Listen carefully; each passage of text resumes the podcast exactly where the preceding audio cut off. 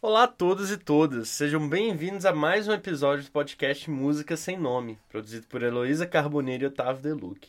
Hoje a gente tem o grande prazer de receber aqui Yara Kasnok, ilustríssima convidada que vai falar um pouco com a gente aqui sobre diversos temas. A gente está muito ansioso para isso. Então, Yara, muito obrigado pela presença, pela participação. Estamos muito felizes com isso. Como fizemos nos episódios anteriores, a gente sempre pede para os convidados se apresentarem. Né? A gente fala que nada melhor que eles mesmos para contarem um pouco para a gente o que cada um faz. Muito obrigado, seja bem-vinda. Obrigada, eu que agradeço muitíssimo. Também estou ansiosa, né?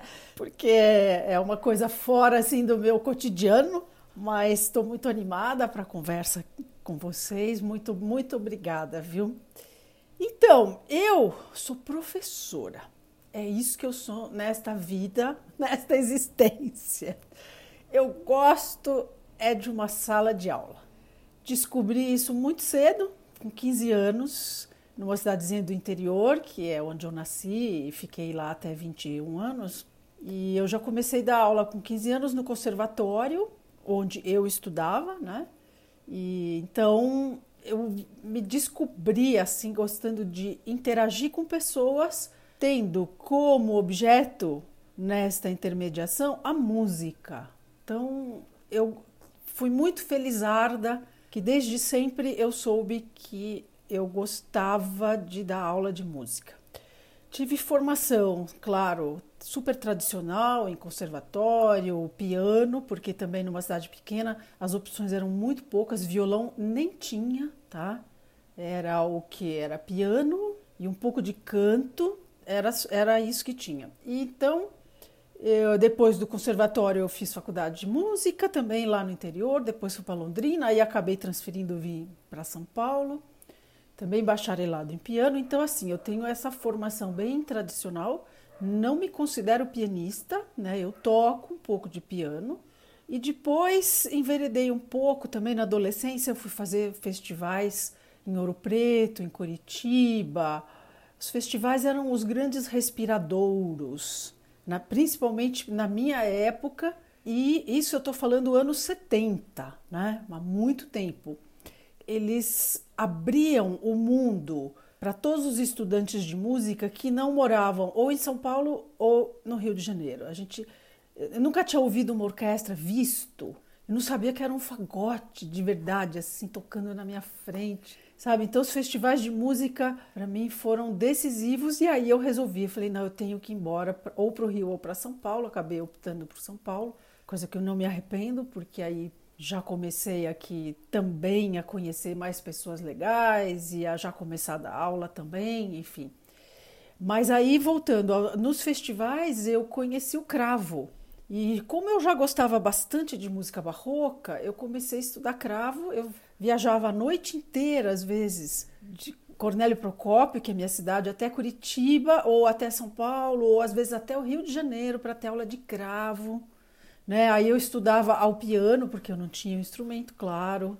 Então também teve na minha formação essa passagem durante uns 10, 15 anos de estudo de cravo né? Aí fiz um pouco de música de câmara, bastante baixo contínuo, que também já era um, um interesse meu, mas nunca me imaginei uma performer, por exemplo. Nunca imaginei que a minha carreira fosse ser como instrumentista.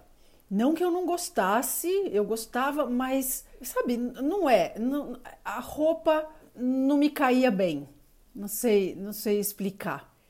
E nessas alturas, assim, já morando em São Paulo bastante tempo, já dava aula em faculdades particulares, já estava desenvolvendo, aí fui para mestrado, depois fui para doutorado, e aí nisso, antes eu já tinha entrado na Unesp como professor, enfim. Mas eu gosto é de dar aula. Quando eu, eu, eu não estou bem, assim, me coloca numa sala de aula, tá? Que aí, assim, tudo tudo parece que começa a ser resolvido, tá? Sabe por quê? Porque assim, o tanto de vida que tem dentro de uma sala de aula, gente.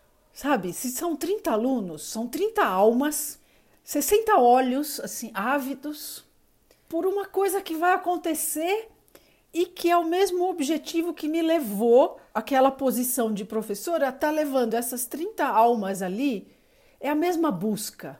A gente quer o conhecimento, a gente quer crescer, a gente quer se achar naquele conhecimento, a gente quer, sabe, construir juntos uma, uma coisa que eu estou naquela posição porque eu sou mais velha, tenho mais experiência, vamos dizer, mas em termos de conhecimento do que é lidar com aquele conteúdo, somos todos iguais, porque a cabeça das novas gerações só tem a ensinar, gente, sabe? Porque se fosse só uma questão de trabalhar o conteúdo, os programas de internet, os programas hoje, a, a disponibilidade de vídeos, de tudo, é tão maior, é tão mais perfeita e maravilhosa. Eu, quando faço aqueles gráficos na lousa, tudo torto, sabe? Eu não faço um círculo das quintas que, que não seja ovalado, mas não interessa, sabe? Então, se eu posso me definir assim, se eu precisasse resumir meu currículo, eu resumo assim: Yara Kasnok, professora de música.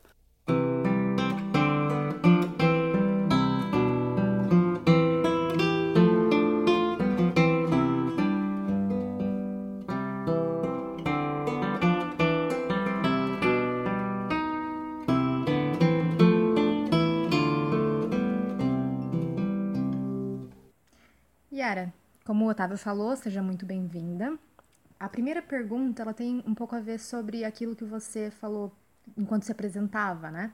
Sobre não ter muitas opções de escolha na sua cidade quando você foi querer estudar música, né? Um, a gente observa que o ensino básico de música no Brasil ele não é tão regular, tão estruturado quanto o ensino superior de modo geral, os calouros, quando entram na faculdade, você falou, cada um é uma alma, né? Eles entram sempre, cada um com um background diferente, com histórias muito distintas, cada um com o que sabe, mas também cada um com sua lacuna, né? Como que funciona, na sua experiência, o nivelamento dessas diferenças dentro da sala de aula, no ensino, no aprendizado? Olha, a questão das lacunas, elas se complementam num grupo, vamos dizer. Sempre tem esse jogo. Tem gente que ouve mais e sabe menos teoria. Tem gente que sabe tudo de teoria e ouve bem menos, né? Tem gente que tem mais experiência com harmonia, por exemplo, que é uma das minhas disciplinas, né? E tem gente que nunca viu na vida. Então, eu tenho sempre uma expectativa a longo prazo, longo que eu digo assim, em dois anos, que essas diferenças vão aos poucos também com as outras disciplinas acontecendo, né? Aí eles vão tendo contraponto, vão tendo teoria, então que isso tudo vá se somando e que eles consigam fazer todos os relacionamentos possíveis para terem, na verdade, não é um domínio, porque eu também não gosto de falar que alguém domina um assunto. Não, o que nós temos em relação ao conteúdo é ele fez um sentido, ele tem uma completude que me ajuda a lidar com determinados problemas, vamos dizer. Eu preciso analisar um Bela Bartok. Então, eu vou juntar meus conteúdos todos de análise tradicional, de teoria dos conjuntos, talvez, de o que é o modalismo no século XX, e vou fazer esses conteúdos todos convergirem, claro, para aquele momento de análise. Mas se de repente não é um Bartok e eu vou pegar um outro compositor que também talvez vá usar os conteúdos que eu usei no Bartok, novos relacionamentos vão ter que acontecer. Então, essa ideia de dominar um conteúdo, para mim, é sempre uma ideia provisória. Claro que eu tenho que pensar que meu objetivo é dominar o maior número possível de conteúdos, de experiência, de relacionamentos entre né, as diferentes, uh, os diferentes tópicos, mas que isso é sempre provisório. Então, é, eu consegui fazer com que esses conteúdos convergissem tivessem uma síntese para aquela peça do Bartok, tá? Mas talvez para uma peça, quem que eu poderia o Liget, talvez ali eu descubra que eu tenho uma lacuna, que eu tenho uma incompletude. Que bom que eu descobri, porque aí assim, o repertório pergunta para mim: o que está faltando para você fazer como síntese? Que novas ideias você precisa arregimentar ou que novo olhar você precisa ter para poder dialogar comigo? Então, a ideia que eu tenho em, eh, em relação a mim, em aceitar que eu tenho lacunas nesse bom sentido, que, que significa eu não tenho conteúdos estanques, né? Eu tenho conteúdos que estão o tempo todo na dinâmica e que às vezes eles precisam de mais um ou dois para fazerem novas conexões. Então, essa tolerância que eu tenho em relação a mim, que não deixa de ser angustiante, claro. Determinados repertórios me deixam muito angustiada, mas aquela angústia boa, assim, que você vai em busca, né? Ai, que eu, que eu preciso ler isso, ai, eu preciso saber daquilo tal. Então, eu também tenho essa tolerância em relação aos alunos. Claro que eu puxo, claro que eu mostro o máximo possível para cada um. Olha, aqui você está precisando dar um gás, aqui você precisa ler mais, aqui você precisa fazer, refazer os exercícios, né? Eu vou puxando, mas também eu sei e confio. Então, a ideia de confiar que a coisa vá acontecer, eu acho para mim muito importante, sabe? Eu confio que os alunos vão atrás. Claro, vai ter sempre um ou outro que não vai estar tá nem aí nunca, mas eu também falo, um dia o clique vai acontecer, o insight que ele fala assim: ah, nossa, eu preciso voltar e estudar de novo tal conteúdo. Então eu confio muito, muito, porque eu acho que quem está lá na faculdade não está brincando com a vida. Primeiro que venceu um monte de gente que falou assim: músico não é profissão, isso não dá dinheiro, você vai viver do quê? Músico tem uma vida muito desregrada. Né? Então, se a pessoa que está lá na faculdade já venceu tudo isso, não é uma pessoa fraquinha, é uma pessoa forte. Então eu já parto desse princípio. Alguns acham que, ah, não, não preciso tanto de, de coisas teóricas e tal, eu me viro. Não está na hora, talvez, dele entender. Espera, eu espero. Né? E muitas vezes, até uma reprovação, que eu reprovo também, né? principalmente por faltas. Né? Porque se ele tem dificuldade, mas ele quer, eu dou quaquilhões de exercícios de recuperação. Isso a Elo sabe, né? Mas assim, se faltou, olha, sinto muito, aí não dá. Você não participou, o curso é presencial, era presencial, meu Deus. Enfim, mas o curso, você faz parte de um grupo, né? As suas opiniões, o seu ouvido, o seu repertório compõem o que acontece naquela, naquela aula. Né? Então, não é porque você também já sabe tudo de harmonia ou de análise que você não vai participar. Não. Você pode estar ajudando muito, né? E olhando, ouvindo coisas que talvez você nunca tivesse olhado ou ouvido. Mas então, eu acho que a gente tem que pensar, por isso que eu gosto também de na Unesp pegar todos os primeiros anos de harmonia, esse ano também. Ou não todos, mas assim, 65%, um, dois terços dos alunos sempre ficam comigo no primeiro ano. Porque aí justamente eu tenho essa, não digo tolerância, mas assim, eu tenho esse gás e, e eu gosto, sabe? De ajudar quem está chegando, que está deslumbrado, está maravilhado, né? A colocar o pé no chão, e, enfim. Mas eu confio que em um, dois anos no máximo, os conteúdos não só vão estar internalizados, mas vão estar operando nessa dinâmica o tempo todo de um fazer conexão com um, com outro, com outro, e de história e de contraponto e disso.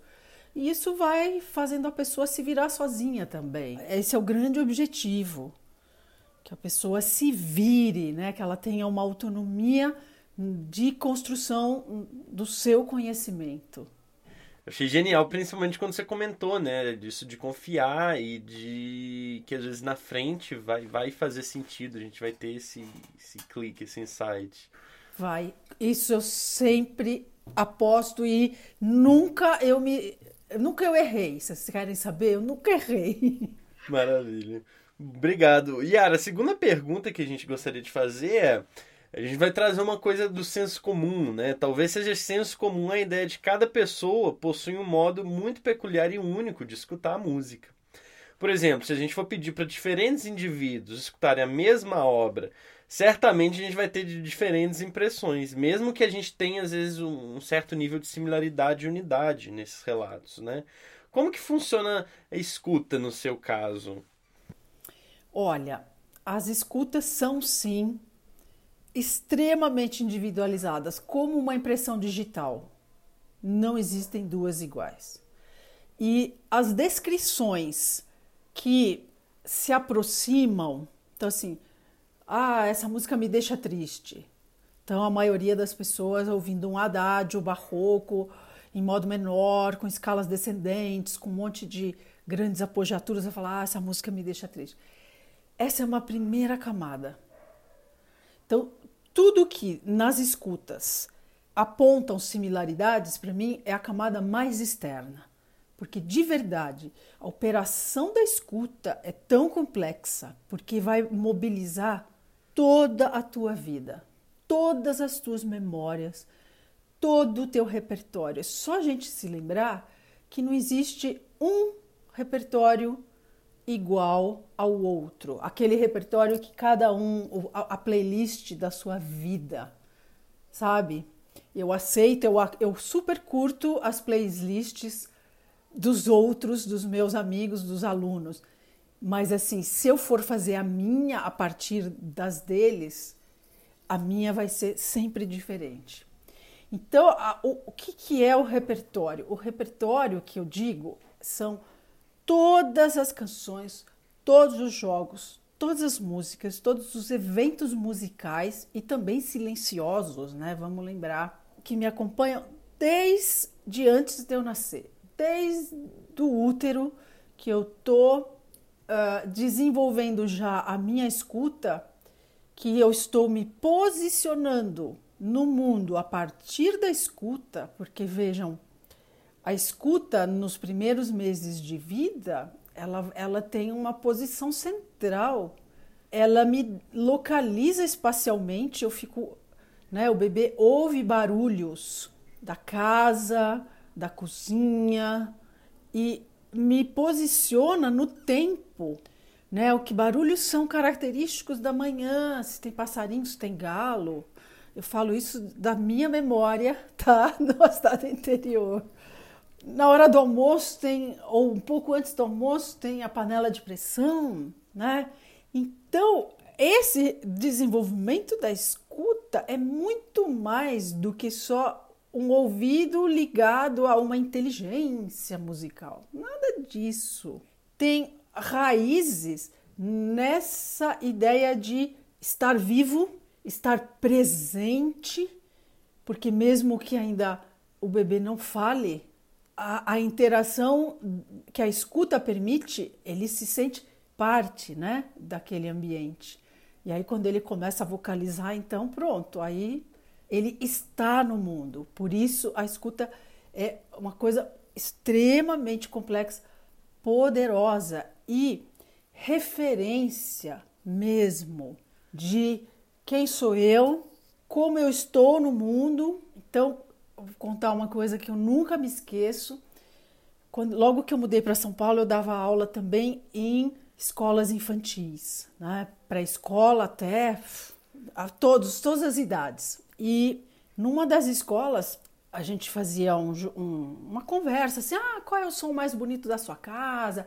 O que, que você gosta mais como som? Não sei o que. Aí um dos meninos falou assim: Ah, eu gosto. Os meninos tinham uns oito, nove anos. Ah, eu gosto muito do som da descarga da, da, do banheiro da minha casa. Aí todo mundo, ah, quá, quá, quá, rindo, sabe? E, ironizando o som da descarga. Aí eu falei, peraí, vamos, vamos saber por quê. Que aí cada um estava falando mais da sua escolha. Aí ele falou assim, sabe, eu moro com meu avô. E meu avô tem câncer. Ele não falou que era de próstata, mas provavelmente, não sei. Aí ele falou assim, então, toda noite eu morro de medo do meu avô não acordar. E quando de madrugada eu ouço o barulho da descarga, eu sei que o meu avô tá vivo. Ó, arrepia até hoje quando eu lembro dessa história. E assim, tava claro para mim, né, que a qualidade de um som tem essa relação, nossa senhora, de alma, de medula com a nossa existência. E aí, quando você vai escolhendo ou você vai se colocando em situações de escuta, seja num show de rock daqueles bem aglomerados assim, né? Com muita movimentação corporal, ou numa sala São Paulo, num concerto, que aí tá todo mundo quietinho, nem, nem rela um no outro, né? então você tá lidando com todos esses afetos seus, né? de se sentir feliz em dialogar com aquele repertório, que e talvez assim, não necessariamente que fica te lembrando, ai, quando eu era criança, essa música é, meu pai punha no, no toca-disco. Não, nada disso. É, é sempre a ideia de atualizar o diálogo com as obras a partir de quem você é agora.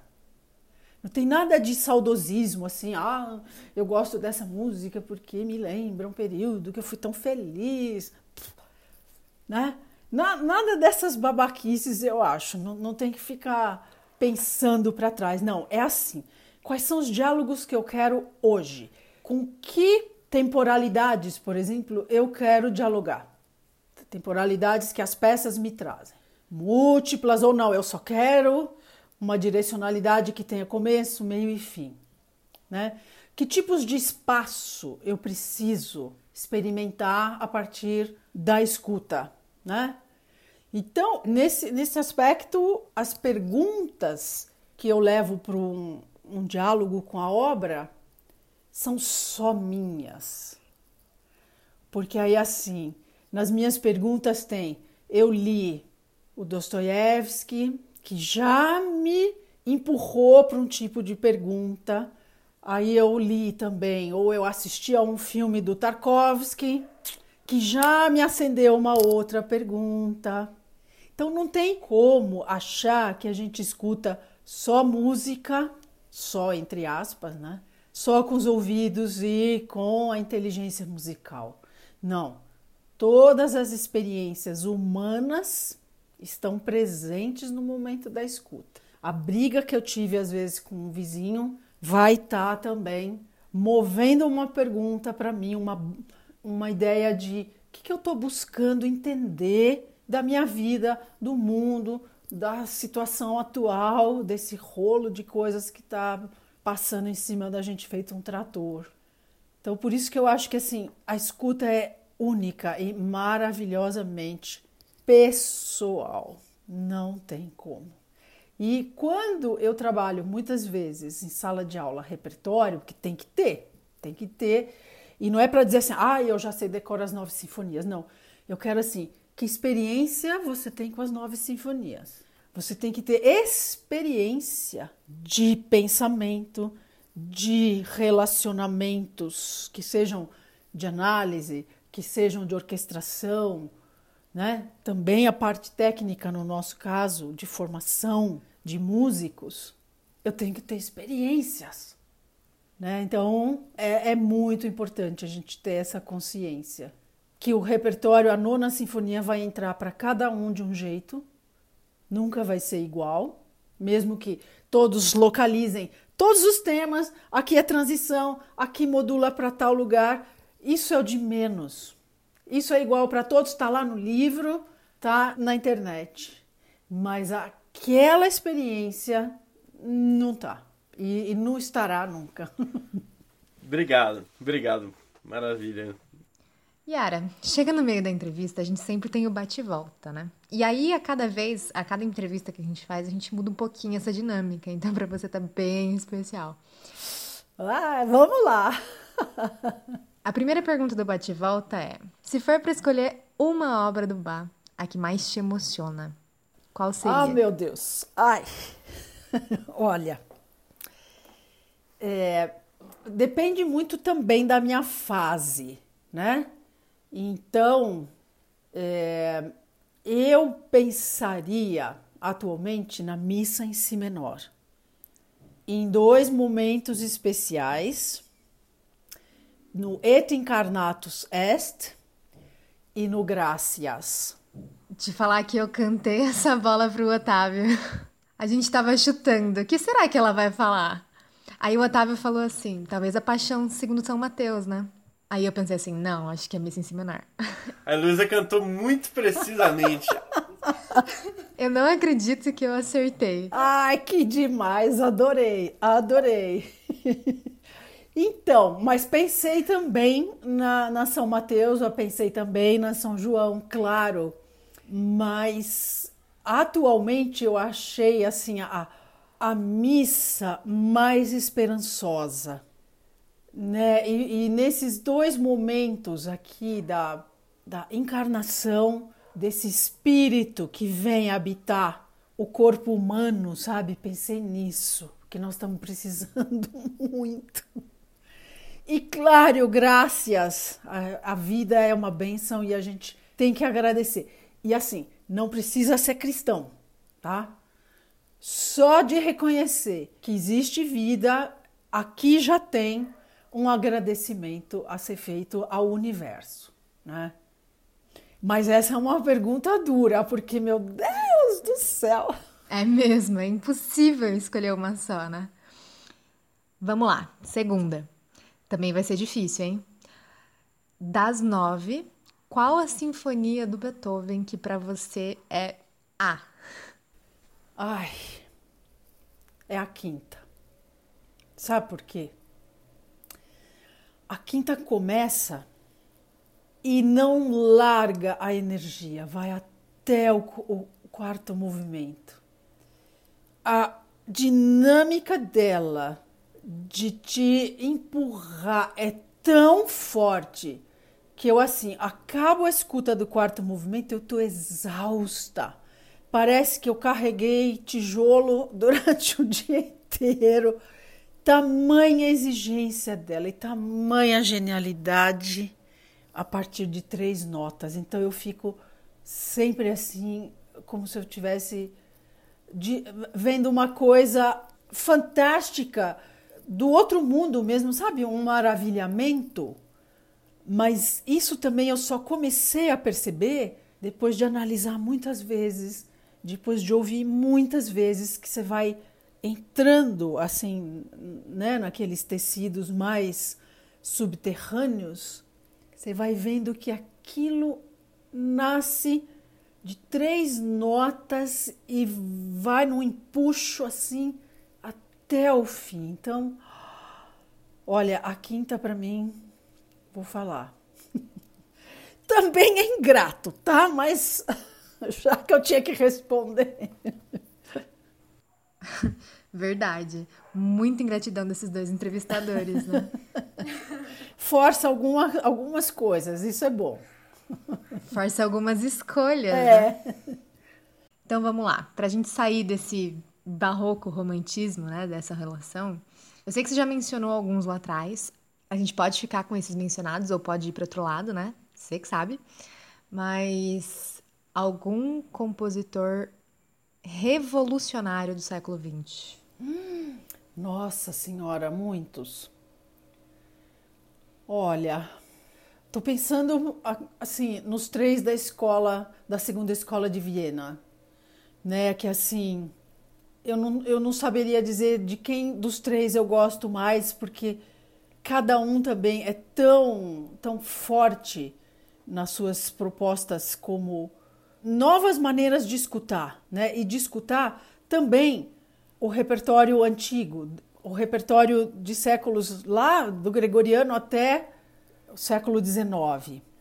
Agora, o Bartok para mim é fundamental também na escuta.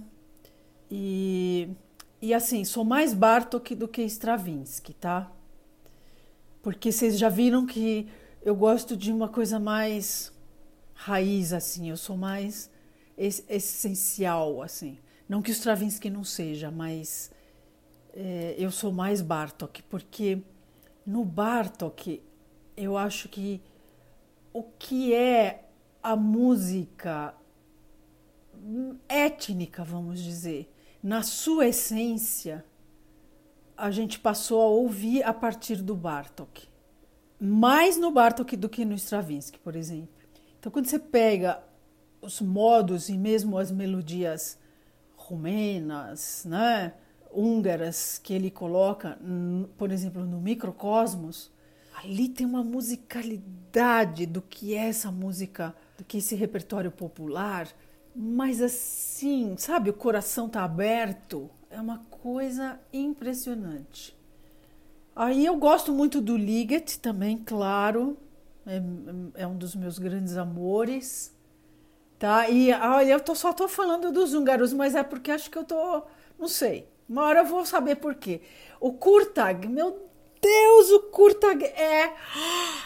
É o Weber, tá? 50 anos depois. O Kurtag é. é pra, se eu fosse falar hoje dos europeus. Aqui no Brasil eu gosto muito do Rodrigo Lima, que eu acho que. Eu falei outro dia que ele tinha entre 50 e 55 anos, mas eu acho que ele é bem mais novo. Eu errei, mas eu, assim, foi um agafe. Mas o Rodrigo tem um cuidado com o detalhe, mas é um detalhe ligado ao corpo, sabe? Isso é o que eu reparo sempre nas, nas gravações que rolam no YouTube, porque aí eu só tenho acesso pelo YouTube ultimamente, né? As novidades que ele, que ele compôs. Então ele tem uma coisa de, de um, uma entrega do corpo ao instrumento maravilhosa, sabe? Uma coisa de uma performance que assim tem um, uma esfera entre pianista e piano que eu nunca vi igual na vida. Coisas dificílimas ele propõe, mas assim, eu gosto muito das coisas dele, tá? E acho que são esses assim que que eu me lembro ou que me vem agora, não que eu me lembro, mas que me vem, né? Como quem são os caras do século XX que eu tenho ouvido. Então, são esses. Obrigado. É, bom, indo para as próximas perguntas, a gente vai mudar um pouquinho agora o, a proposta, o foco, né? É, a gente sabe que você, que você já pesquisou sobre sinestesia, né? Um termo que aparece né, em escritos acadêmicos seus e pelo menos pra gente, né, pra mim, pra Heloísa, esse assunto ainda parece um pouco explorado, né, nas discussões entre música e elementos extramusicais, de uma forma geral. Infelizmente não é alguma coisa que a gente vê sendo desenvolvido tão a fundo quanto outras coisas, né? Você pode explicar pra gente o que que é e como que é a conexão, de, qual é a relação dessa da, da sinestesia da música e música? Olha, é, essa sinestesia, primeira coisa, porque a gente está só ouvindo, né? É com S, porque tem muito a ver com a sinestesia com C, que é do movimento, que também está dentro da sinestesia com S, mas nós vamos falar da com S, que seria essa confluência dos sentidos. Né? Em termos médicos, quem é sinestésico é alguém que já nasceu cruzando dois sentidos.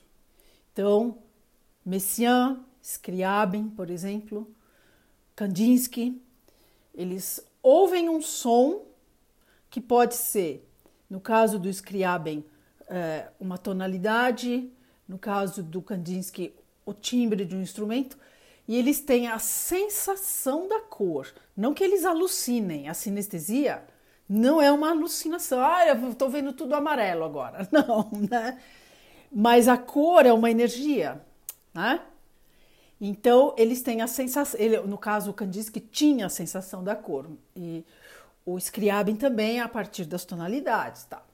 Mas o que eu pesquisei e que me interessa sempre é não estes sinestésicos medicamente uh, classificados. Não, eu quero as pessoas comuns, nós, que temos potencialmente em todo o nosso corpo esta confluência, esta comunicação de sentidos no momento em que eu estou escutando música, no momento em que eu estou uh, vendo uma peça de teatro ou que eu estou lendo um poema.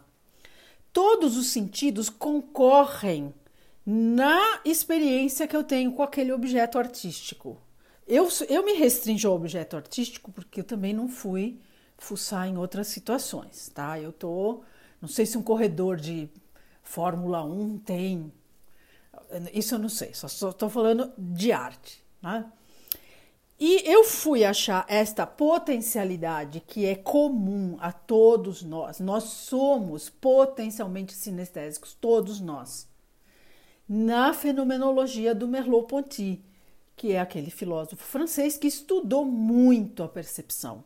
Então, por ele que eu fui entender por que é que uma peça tem um peso para gente. A gente quase sente. Quer dizer, como que eu sei que tem peso? Não, não foi meu ouvido só, assim, fisiologicamente, que me disse que esta peça tem um peso ou que ela tem uma densidade, né? que ela tem uma espessura nas linhas melódicas dela. Que sensação é essa que eu tenho? Então, é, é, é por essa confluência de sentidos que eu experimento o que é uma peça densa, o que são texturas. Vejam, e mesmo a terminologia que a gente usa em música traz, comprova essa ideia que eu ouço com o meu corpo inteiro. Então, a capacidade da escuta está espalhada no meu corpo inteiro. Não quer dizer assim, ah, meu dedão vai ouvir. Não. Mas assim, o corpo inteiro concorre, né, naquela experiência para receber, para usufruir daquele som.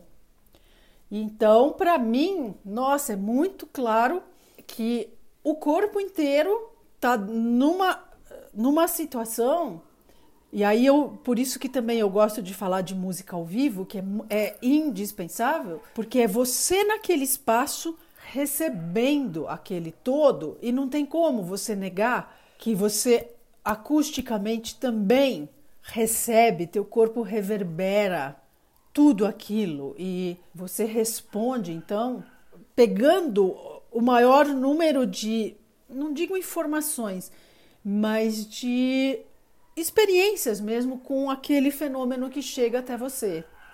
Não sei se deu para eu me explicar assim, né? Mas se a gente começar a reparar, assim, o que, que é um som agudo? Agudo é algo, né? Uma faca aguda, uma agulha, mas um som agudo é isso. Ele é muito fininho, ele é muito né? Ele entra para valer. Então você começa a reparar, a terminologia comprova que as qualidades todas do som vêm desta potencialidade em que os sentidos todos se cruzam, se, se ajudam, né? Então é isso a nossa potencialidade sinestésica, tá? Sim, obrigado. Beleza. Agora, chegando no final do episódio, a gente queria falar algo mais voltado para o nosso público-alvo, né? Que é o pessoal que está em vias de profissionalização, uh, jovens artistas, alguns, acho que a maioria até já formados, outros ainda em busca do ingresso numa graduação, né? A gente percebe que é assim, que a nossa área permite que profissionais que não tenham uma formação pedagógica deem aula, e isso se intensifica quando, no mercado de trabalho, a pessoa faz uma graduação em bacharelado, seja instrumento ou outro bacharelado, e, e aí não vai ser concertista, vai dar aula. E dar aula vira uma das poucas opções para o sustento, né? Ou seja, mesmo que alguém não se forme em licenciatura, a trajetória vai envolver a docência. E a gente gostaria que você falasse um pouco sobre esse assunto e, se possível, indicasse algum tipo de conduta para esses jovens e inexperientes professores. Olha, a primeira coisa, mesmo quem fez licenciatura, pode ser que seja um péssimo professor, tá? Porque é o que você falou, vai depender muito da postura. E não é de postura profissional, é postura como ser humano. Quem é este outro ser humano, seu aluno, que está na sua frente? Primeiro, ele é igual a você, ele busca as mesmas coisas. O que você tem a mais é só idade e, com a idade, experiência, tá? Então, primeiro, um respeito total pela pessoa que está à sua frente. Segunda coisa, lê Paulo Freire. Claro, Paulo Freire na veia do começo ao fim, tá? Aí eu não vou nem falar dele porque assim, quem leu já sabe, quem não leu vai saber e, e já vai entender. Aí, sempre pensar o seguinte: não existe erro. Quando o aluno, em vez de ouvir uma segunda menor, ouviu uma sétima maior, ah, errou! Não, ele ouviu alguma coisa que você não percebeu que existe de ligação com, entre segunda menor e sétima maior. Ele ouviu o timbre, ele ouviu o potencial dissonante dentro de um contexto tonal e para ele isto foi mais importante do que perceber que a segunda menor tem uma proximidade de timbre e a sétima maior tem uma distância que destimbra, né, o intervalo, mas ele percebeu alguma coisa. Então, quando você coloca coisas esperando uma, uma única resposta, você perde a chance de ver como aquela pessoa está ouvindo, qual é o caminho que ela fez para chegar naquela resposta, porque ela respondeu dentro do campo de possibilidades. Ela não respondeu assim, ah, eu ouvi um avião passando. Ela, ela ouviu dentro né, da área que está sendo estudada. Qual é a missão do professor? Ir em busca de como é que ela chegou nesta resposta. Então, isto para o professor é a grande chance de conhecimento de como as pessoas ouvem. Mesma coisa dedilhados. Eu estou aí na área do violão, não sei nada, tá? Eu vou falar da área do teclado. Então, assim, o normal é que se passe depois do terceiro o polegar por baixo para você fazer as oito notas na escala. Mas, dependendo da conformidade da mão, ou historicamente, as oito notas lá no Renascimento não se usava o polegar. Você fazia quatro notas com os dedos, no caso do piano, dois, três, quatro, cinco, depois articulava e fazia dois, três, quatro, cinco. Por quê? Porque a articulação das oito notas era pensada como quatro mais quatro. Então, várias razões vão te dizendo que não existe uma única resposta, que não existe a verdade, que é você que sabe, que o intervalo era de segunda menor e não era uma sétima maior, que esta é a grande verdade, que você tem que acertar. Hum, hum.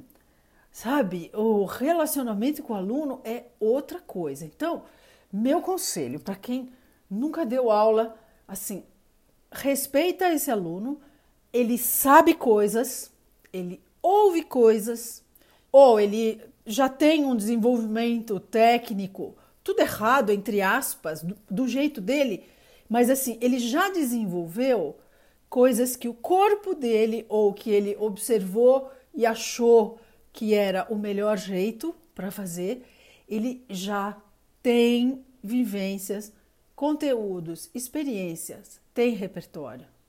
Ele não é um zero à sua frente e você é a pessoa que sabe tudo e que vai dizer tá certo, tá errado. Né? Então, para mim, vai ter sempre essa ideia de uma extrema humildade que o professor tem que ter frente ao aluno, tá? Considerando que ele tem as experiências e que você não tem as experiências dele, né? E que você vai conhecendo esse aluno à medida em que você escuta essas, vamos dizer, essas respostas inesperadas, que para muitas pessoas são erro, mas que não são, são brechas para você entrar e ver como é que essa resposta veio Como é que eu liguei essas duas coisas que eu não, não tinha ideia? E aí, também, para não me alongar, que eu estou muito. É tão concreto isso que também eu estava dando aula para crianças muito pequenas, quatro anos, e a gente ia fazer uma cena na floresta. Então tinha um, um bumbo enorme, um treme-terra lá, né?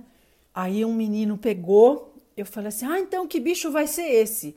Eu, eu aqui, professora, imaginando assim: ah, vai ser o leão, vai ser o urso. Ele falou assim: vai ser o caracol. Aí eu falei assim: ah, é? Por quê? Ele falou assim: olha aqui, é redondo igual um caracol. Eu falei assim: é.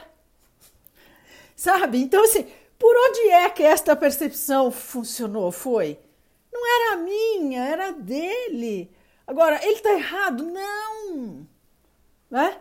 Aí, se você quer que, ele, que você relacione forte e fraco, quem tem a voz mais forte, aí você conduz devagar a coisa. Então, se a gente pensar no som, na voz né, dos bichos, então, conselho: confia em você, confia no seu aluno, tá? Vai ler Paulo Freire e escuta o seu aluno, escuta.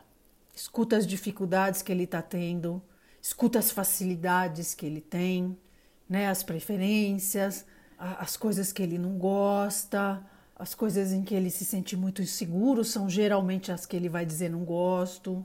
Então você está escutando aquela pessoa dizendo assim: hum, me sentindo fragilizado, burro, não consigo aprender, né? Talvez com uma recusa. Escuta a pessoa inteira ali, né? Porque o exercício ali da, da educação não é passar conteúdo, é fazer a pessoa crescer, né? crescer em todos os aspectos.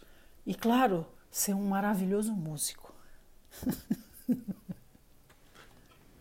Nossa, que lindo. Bom, muito obrigado, muito obrigado, Yara. A gente está muito feliz com isso. É, todas as perguntas que a gente tinha eram essas.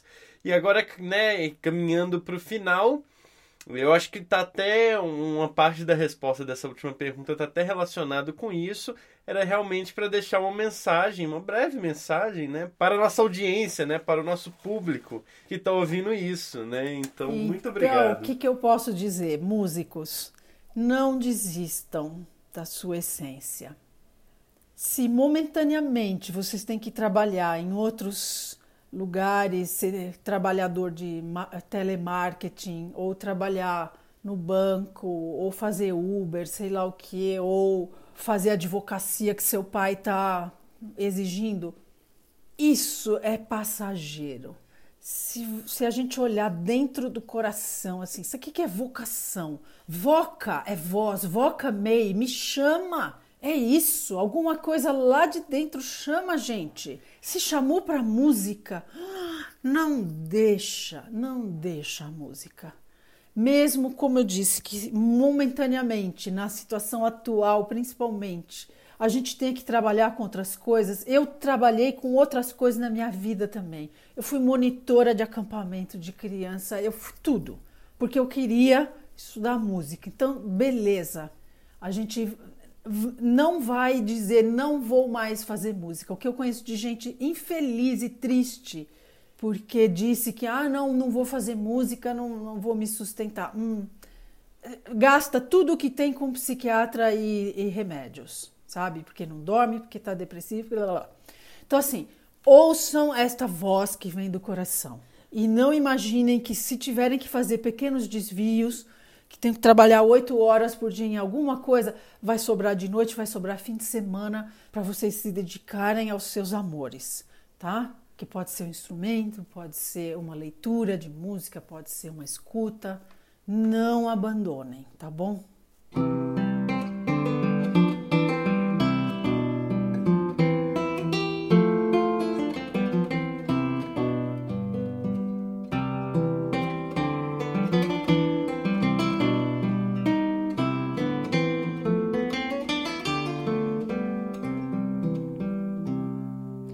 hoje é só. Muito obrigada por nos acompanhar até aqui. A gente espera que vocês tenham gostado desse episódio tanto quanto a gente. Pra gente foi maravilhoso gravar com a Yara Kasnok.